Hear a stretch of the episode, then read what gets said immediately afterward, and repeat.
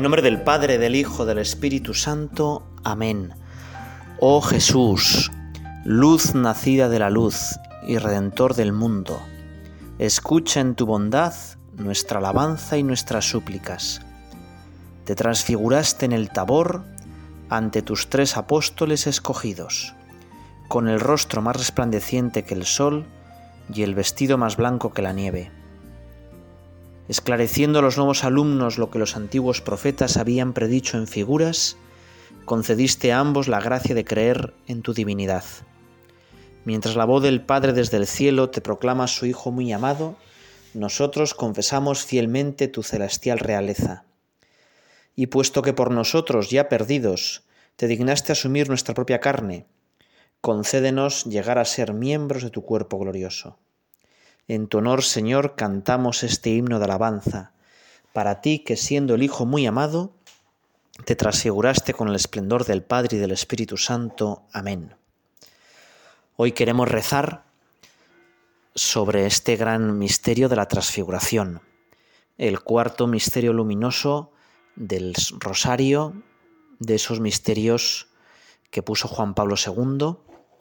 Su fiesta se celebra el 6 de agosto y nos puede venir muy bien para nuestra vida. Como dice este himno que hemos leído,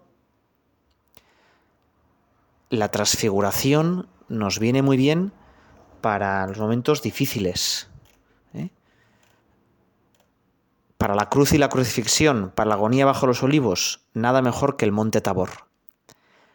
Para los largos días de pena y dolor, cuando se arrastra la vida inútilmente, nada mejor que el monte Tabor para el fracaso, la soledad, la incomprensión. Cuando es gris el horizonte y el camino, nada mejor que el monte Tabor. Bueno, pues verdad, ante los apóstoles que iban a ver a Jesús humillado, escupido, todo el mundo riéndose de él, Jesús les muestra un poco de su poder, un poco de su gloria.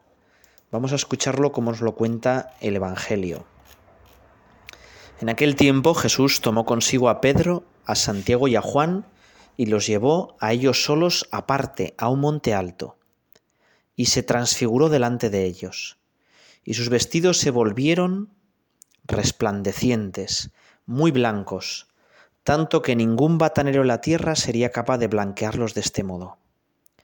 Se les aparecieron Elías y Moisés, y conversaban con Jesús. Toma la palabra Pedro y le dice a Jesús, Rabí, qué bien se está aquí. Vamos a hacer tres tiendas, una para ti, otra para Moisés y otra para Elías. No sabía lo que decía, pues estaban muy atemorizados. Entonces se formó una nube que les cubrió con su sombra, y vino una voz desde la nube, Este es mi Hijo amado, escuchadle. Y de pronto, mirando alrededor, ya no vieron a nadie, más que a Jesús solo con ellos. Y cuando bajaban del monte les ordenó que a nadie contasen lo que habían visto hasta que el Hijo del Hombre resucitara de entre los muertos. Ellos observaron esta recomendación, discutiendo entre sí qué era eso de resucitar de entre los muertos. Bueno, fíjate que el monte, en prácticamente todas las religiones, es un lugar de encuentro con Dios. Creo que todos tenemos experiencia de haber ido al monte y haber rezado muy bien. Por eso, desde muy antiguo, había santuarios en el monte, hay montes sagrados, por ejemplo el monte Fuji, y había un monte muy especial en el Antiguo Testamento que era el Sinaí. En el Sinaí Dios se había revelado, había dado los diez mandamientos. Y Jesús, como nuevo Moisés, precisamente con testigos, con el personaje más, antiguo, más importante del Antiguo Testamento, Moisés, el profeta más grande, Elías, da la nueva ley. Es el preludio para la nueva alianza. Si Moisés hizo la alianza antigua, cuyas cláusulas son los diez mandamientos, ahora Jesús va a hacer la nueva alianza. Y allí, en lo más alto de la tierra, es un lugar donde se une el cielo y la tierra. Fíjate que la Biblia empieza con el jardín del Edén.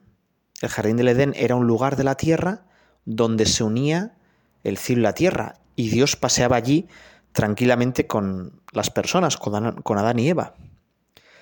En el Tabor, la nube, que es Dios Padre, perdón, la nube que es Dios Espíritu Santo, la voz que es Dios Padre, Jesús que es Dios Hijo, muestran un poco de su gloria. Y aquel Tabor vuelve a ser el Edén. Jesús va a morir en la cruz para recuperarnos el Edén. Y fíjate que el Evangelio dice que Jesús se transfigura cuando estaba rezando. Nosotros, cada vez que rezamos, cada vez que estás oyendo este texto para rezar, estamos haciendo un Edén en la tierra. Estamos recuperando el paraíso. Cada vez que rezamos, compramos las entradas anticipadas para el cielo. Y eso de manera muy especial se hace realidad en la Eucaristía. La Eucaristía es el verdadero tabor. Cada vez que vamos a misa, Jesús se transfigura. En el tabor, Jesús supera, digamos, su condición normal y de su cuerpo sale como luz. En la Eucaristía es justo al revés. Jesús se humilla, se queda como pan para transfigurarnos a nosotros. Somos nosotros los que al comulgar tiene que salir luz de cada uno de nosotros. Fíjate que Tabor litúrgicamente es un objeto pues muy bonito. Claro, Jesús se queda tan humilde, tan escondido, en una cosa tan normal que es un pedazo de pan, que necesitamos visibilizarlo, hacerlo más ostentoso, más llamativo. Y por eso, mm, pues nos inventamos las custodias, esos auténticos monumentos y obras de arte en los que Jesús aparece tras un cristal rodeado de rayos como si fuera el sol, pero algunas custodias eran como pequeñitas, porque no todas las parroquias ni todos los santuarios podían tener custodias monumentales. Y entonces el tabor era como una especie de taburete o de pequeño eh, pequeña cosa para que la custodia se elevara un poquito más y se viera un poco mejor. ¿eh? Cada uno de nosotros tiene que ser un tabor, de verdad. Es decir, que a través de nosotros la gente pueda ver a Dios, que nosotros transfiguremos a Dios.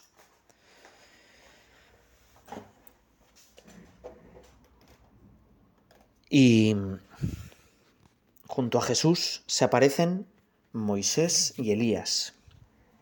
Moisés que representa la ley, Elías que representa a los profetas, Jesús como el cumplimiento de toda la ley y toda la profecía también nosotros, cuando rezamos, cuando recibimos la Eucaristía, pues de alguna manera somos profetas y sacerdotes. Moisés era la tribu de Leví y era por tanto el sumo sacerdote. Todos los sacerdotes van a venir de su familia, de la familia de Aarón, su hermano.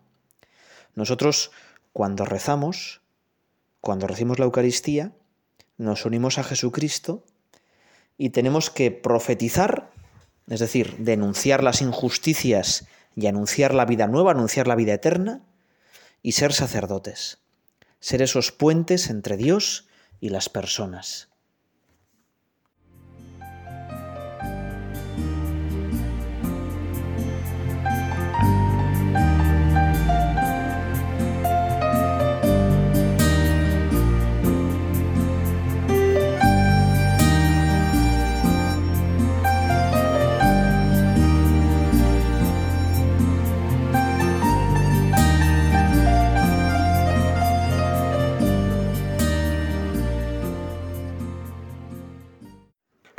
En esta escena los apóstoles, que de alguna manera nos representan a cada uno de nosotros, una vez más hacen el ridículo. Especialmente Pedro, ¿no? Maestro, qué bien se está aquí. Claro, ¿cómo no va a estar bien, no? con la Trinidad, con Moisés, con Elías, y sí que es verdad que estaba muy a gusto. Pero claro, Pedro quería establecerse la tranquilidad, en el sofá, que diría el Papa Francisco. No se da cuenta que la transfiguración era el preludio para la pasión. Solo podemos entrar en el gozo de la transfiguración, en esa anticipación de la vida eterna, si aceptamos la cruz. Y Pedro, y Pedro le sugiere a Jesús pues que construya tres tiendas. Y es que muchas veces cuando nosotros rezamos, cuando vamos a misa, lo que buscamos es que yo esté bien, estar yo a gusto, satisfacer pues mis gustos. Buscamos los consuelos de Dios y no tanto al Dios de los consuelos. Jesús no, no le responde a Pedro. Y es que Jesús bien sabía que Pedro tenía que bajar, tenía que bajar del Tabor para subir al Gólgota, para afrontar pues su propia soberbia y para negarle. Y después, después de toda esa experiencia, recibir el perdón. Y nosotros algo parecido. Nosotros no podemos pensar que toda la oración nos va a ir fenomenal, que no vamos a tener ningún problema, sino que muchas veces pues no nos va a apetecer rezar. No se nos va a ocurrir nada. Nos vamos a aburrir muchísimo. Es el momento de perseverar, de acordarnos de los momentos buenos. ¿eh? Y fíjate que cuando pasa la voz, dice, escuchadle. Nosotros también vamos a la oración a escuchar a Dios.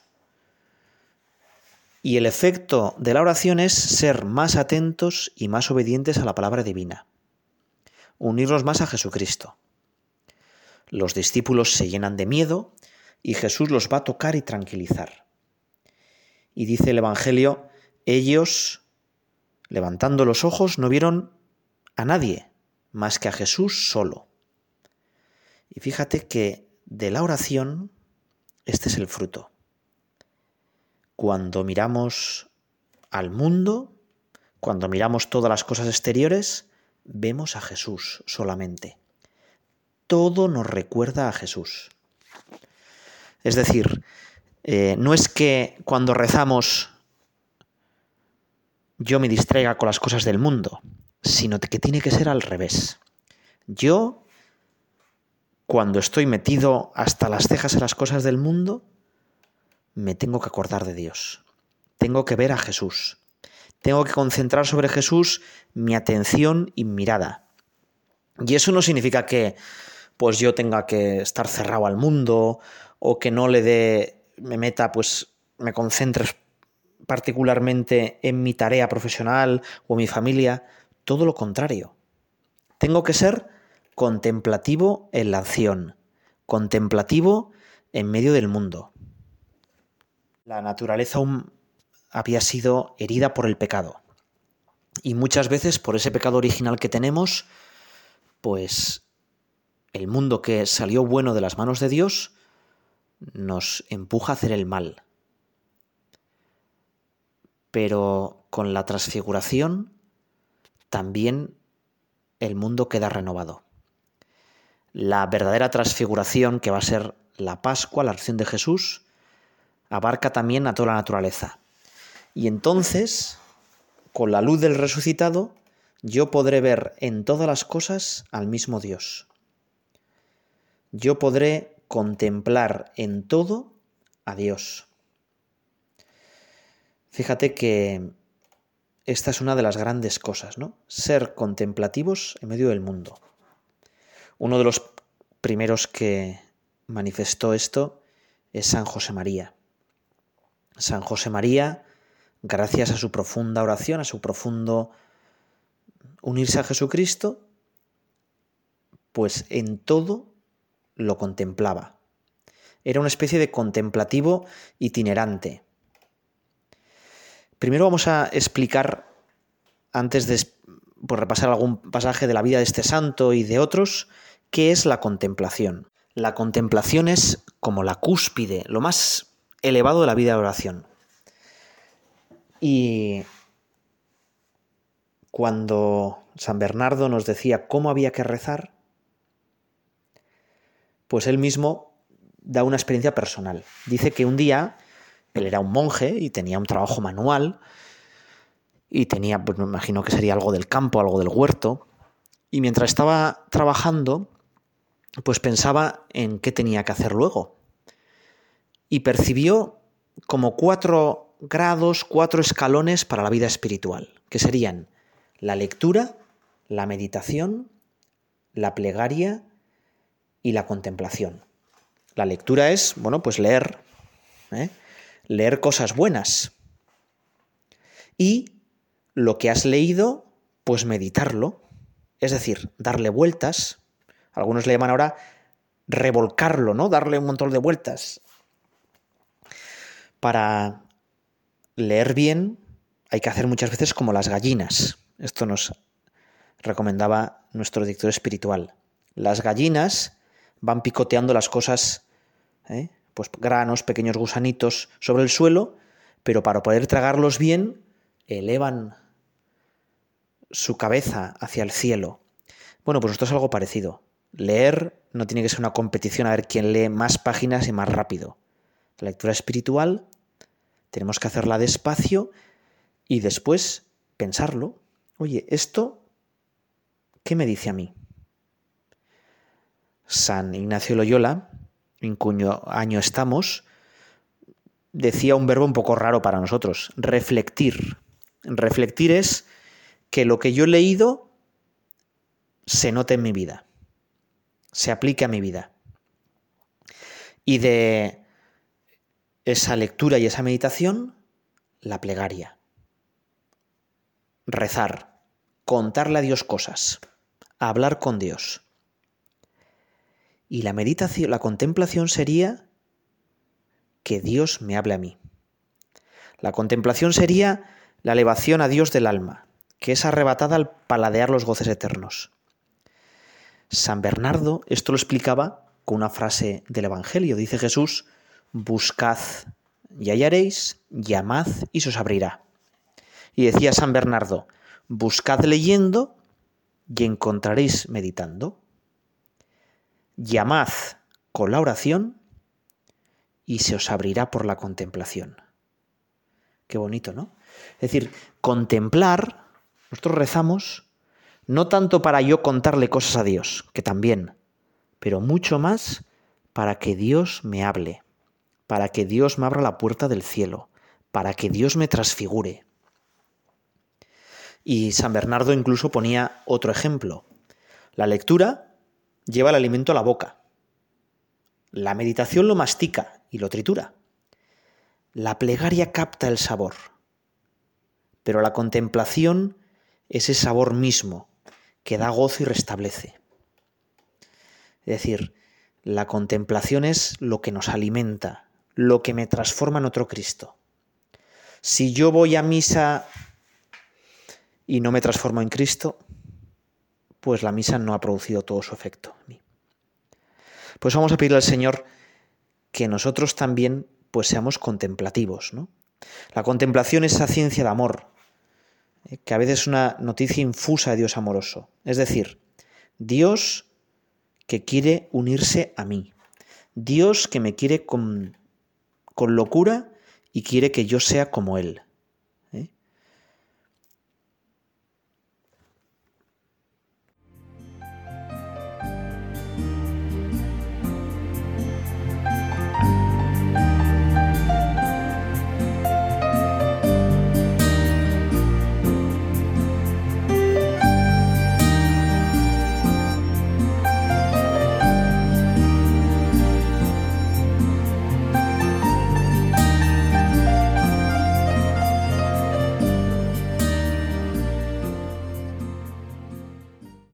San José María hablaba de que la contemplación no era cosa de privilegiados, que algunas personas pues pensaban, y quizá por, por toda la historia y toda la tradición que había habido, que los contemplativos estaban como todo el día en éxtasis, ¿no? Y a unos cuantos palmos del suelo o con los ojos en blanco.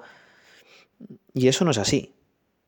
Los monjes en sus conventos están todo el día con mil trabajos, limpian la casa, dedican la tarea con las que ganan su vida, pero luego son gente de muchísima oración. Y todo les recuerda a Dios. Esto lo hablaba también San José María con un término que nos puede venir bien, unidad de vida. Es decir, no tenemos compartimientos estancos.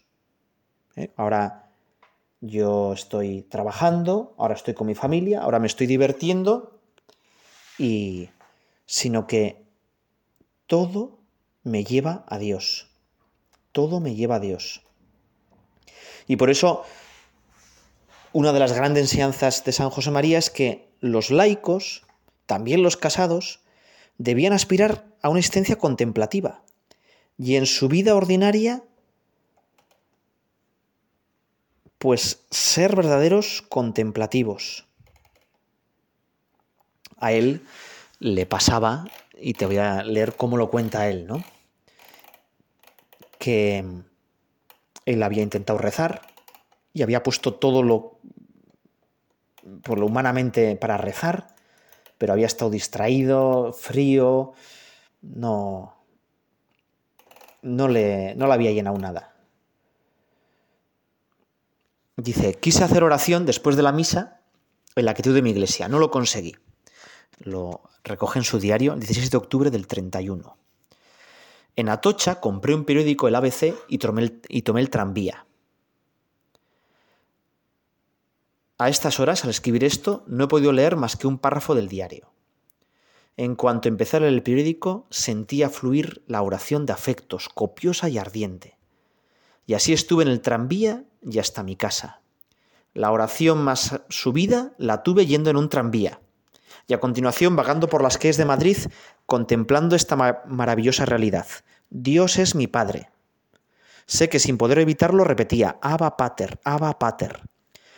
Supongo que me tomarían por loco. Bueno, pues aquí un ejemplo de cómo, bueno, pues leyendo un periódico, ¿verdad? Pues tuvo una grandísima unión con Dios. Y descubrió una cosa que todos sabemos, ¿no? Que Dios es mi Padre, pero como que lo sintió especialmente. Otra, otro parecido, ¿no? A finales de 1932. El sábado último me fui al retiro, al Parque del Retiro en Madrid, de doce y media a una y media, a pasear. Y traté de leer un periódico. La oración venía con tal ímpetu que contra mi voluntad tenía que dejar la lectura. Y entonces cuántos actos de amor y abandono puso Jesús en mi corazón y en mis labios. Bueno, pues nosotros ojalá eso, ¿no? Que todo nos recuerde a Dios, que nosotros veamos a Dios en todo lo que nos rodea, en todo lo que nos rodea.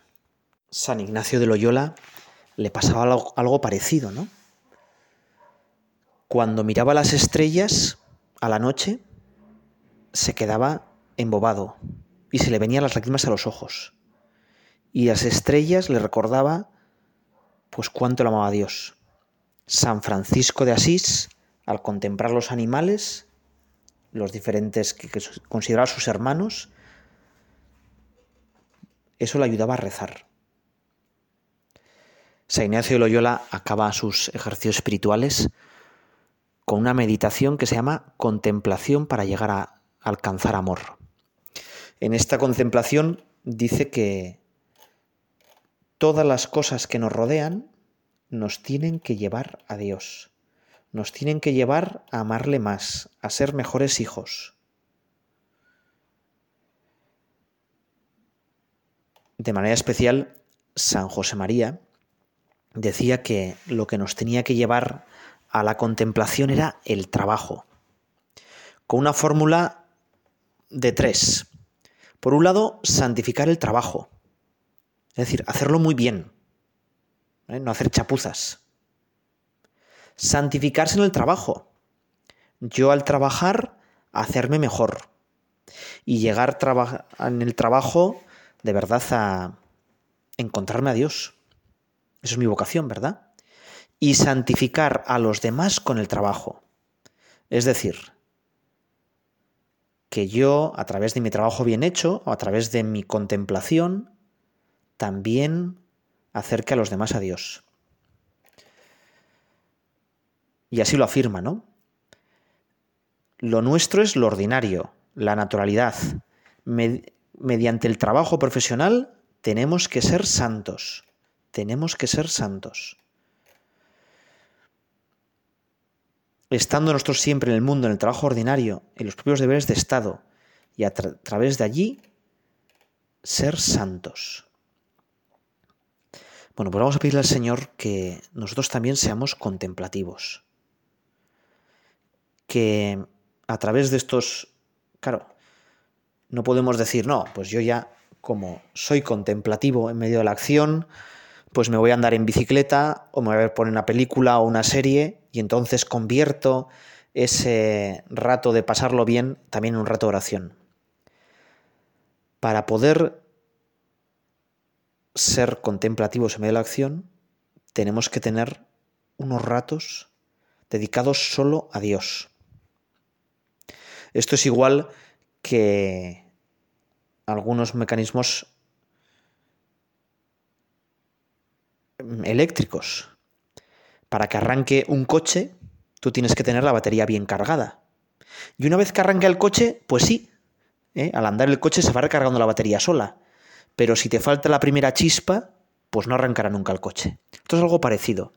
Si queremos arrancar el coche de nuestra meditación, de nuestra contemplación, necesitamos tener la batería bien cargada, con muchísimo amor de Dios. Y eso se carga en los ratos de silencio, de contemplación con Dios. Es decir, que seamos contemplativos en medio de la acción no nos quita de tener ratos de silencio, de intimidad con Dios. Todo lo contrario. Que toda nuestra vida se convierta en oración nos lleva a que tengamos verdaderos ratos de silencio y de intimidad con Dios. San José María también tiene una experiencia de que él se dormía en los brazos de Dios, de Dios Padre, y decía que su descanso también era oración. Si te fijas, el rato más largo del día en el que hacemos lo que Dios quiere es cuando dormimos. Porque Dios quiere que descansemos y el rato más largo en el que yo estoy cumpliendo la voluntad de Dios es cuando dormimos. Bueno, pues también que nuestro descanso se convierta en oración. Que yo me duerma en los brazos de Dios. Vamos a acabar con otro himno litúrgico, este es el de laudes de la transfiguración. Dice así, Transfigúrame, Señor, transfigúrame. Quiero ser tu vidriera, tu vidriera azul, morada y amarilla. Quiero ser mi figura, sí, mi historia, pero de ti en tu gloria traspasado. Transfigúrame, Señor, transfigúrame, mas no a mí solo. Purifica también a todos los hijos de tu Padre, que te rezan conmigo te rezaron, o que acaso ni una madre tuvieron que los guiara a balbucir el Padre nuestro. Transfigúranos, Señor, transfigúranos. Si acaso no te saben o te dudan, o te blasfeman, límpiales el rostro como a ti la Verónica descórreles las densas cataratas de sus ojos, que te vean, Señor, como te veo. Transfigúralos, Señor, transfigúralos. Que todos puedan en la misma nube que a ti te envuelve despojarse del mal y revestirse de su figura vieja y en ti transfigurada. Y a mí con todos ellos, transfigúrame, transfigúranos, Señor, transfigúranos.